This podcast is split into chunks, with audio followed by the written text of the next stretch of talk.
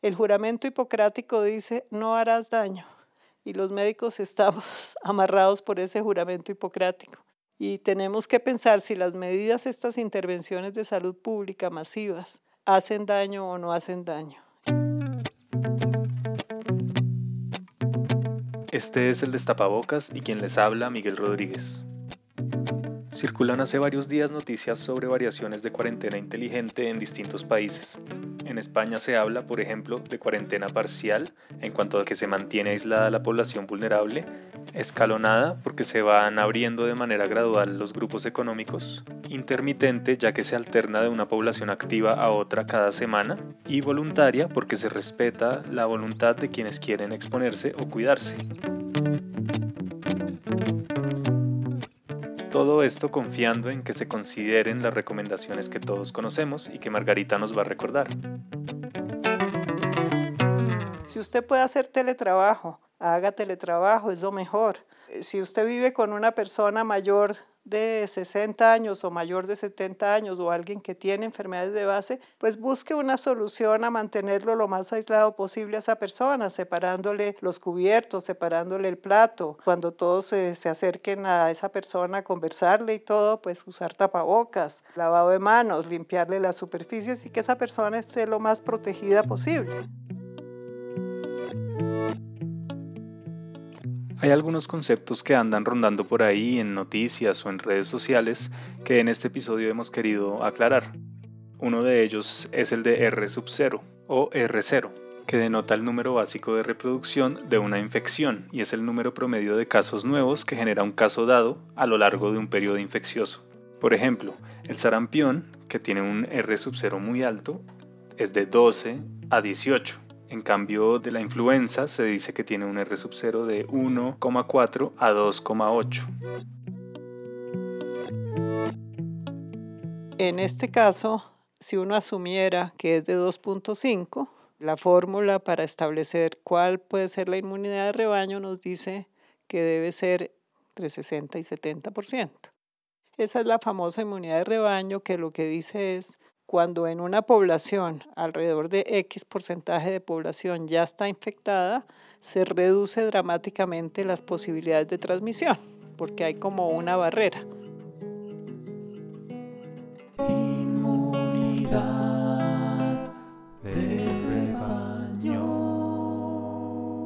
Recientemente, no sé si algunos de las personas que estén oyendo tuvieron oportunidad de leer un artículo que escribió Fernando Vallejo, el escritor, que estaba muy furioso contra la cuarentena, al parecer él es biólogo, y eh, hablaba de la inmunidad de rebaño, que había que dejar que, que se diera la inmunidad de rebaño. Pero él ponía un ejemplo que así no funciona la inmunidad de rebaño, que si una persona se subía al transmilenio y había 20 que ya habían sido infectados y esa persona se subía infectada, no le podía transmitir la enfermedad a nadie. No, porque esto es un concepto poblacional, no es un concepto en un grupo de personas que yo pueda decir pasa esto, es un concepto más macro, poblacional, de la barrera que se le impone a la transmisión, el hecho de que en la población haya mucha gente que ya tenga inmunidad. Ahora, hay gente que pone en duda si el virus da inmunidad o no da inmunidad, eso es una cosa que está en estudio todavía, pero lo más razonable, como lo han dicho muchos virólogos, es que se comporte como todos los virus y todos los virus dan inmunidad.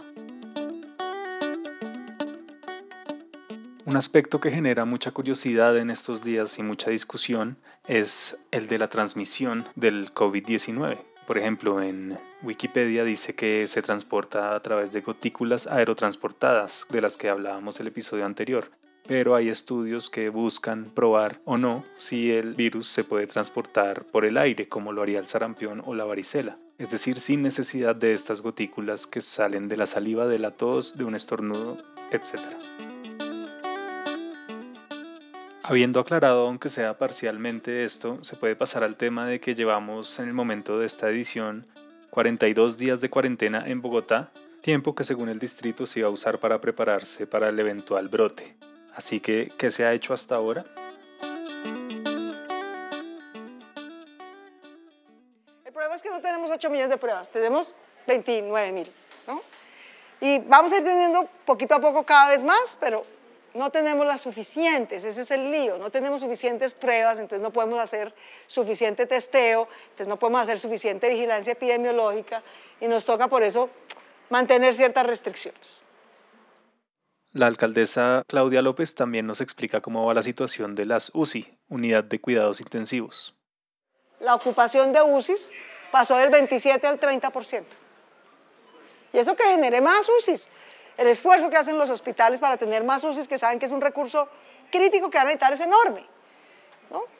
Íbamos como en 545 hace apenas tres días, hoy tenemos 563, o sea, todos los días vamos creciendo en capacidad, pero esa capacidad se nos va copando.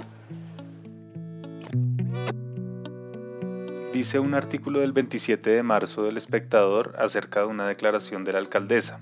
El 5 de abril terminará la adecuación de 1.200 camas. En una segunda fase, que finalizará en 15 días, se adecuarán 1.000 camas más, para completar 2.200 camas UCI. Claramente esto no pasó y mientras que no pase se va a seguir prolongando la cuarentena. Y mientras que se prolongue la cuarentena, el gobierno y el distrito podrán seguir dando declaraciones sobre lo bajo que es el número de infecciones. Estamos evitando que se infecte la gente. Muy bien, estamos todos felices, nadie se infecta. Pero, ¿qué pasa apenas en algún momento tenemos que salir porque no podemos vivir aislados hasta que haya una vacuna que se estima que serán 18 meses más o menos. Eso es un imposible. Eso es completamente absurdo y no tiene ningún sentido. Entonces, en el momento en que se abra esa compuerta, es que van a empezar otra vez las infecciones. Entonces, no vamos a evitar eso. Lo que sí hay que tratar como sociedad es que el menor número de personas vulnerables se infecte. Esa es la gran meta. Esto quiere decir que no todos tenemos por qué tener miedo de infectarnos y que en un gobierno que tampoco tenga miedo se pueden tomar decisiones basadas en la información que tenemos, aunque no sea mucha, y que esta información lleve a que se haga un muestreo suficiente para saber quiénes son los más vulnerables y se pueda hacer una cuarentena inteligente, como la que mencionábamos al principio del episodio.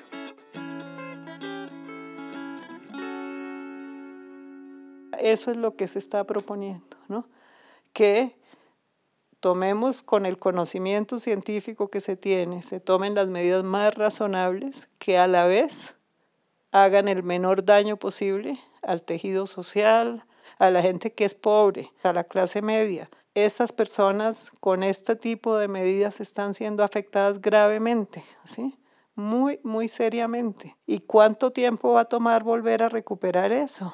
Ya la CEPAL sacó un informe diciendo que América Latina va a perder los 10 años que ha ganado en reducción de pobreza, los va a perder todos, ¿sí? Eso se justifica con el conocimiento que tenemos, con las posibilidades reales. Ahora, es más fácil prohibir. Esa es la medida más fácil de todas, policiva y extrema. La más difícil es confiemos en la gente, hagamos seguimiento, identifiquemos, tomemos muestras y muestras y muestras para poder identificar los casos, tratemos de buscarle solución a cómo aislar a las personas mayores, qué medidas se pueden hacer, eduquemos a la población para que eso sea posible. Eso es más difícil, sí, pero es lo que menos daño hace, es lo que menos daño hace. Mi vecina me vio salir sin tapabocas del edificio y me dijo, ¿estás corriendo un riesgo? Mortal. Eso me hizo acordar de por qué empezamos a hacer este podcast. Hasta la próxima.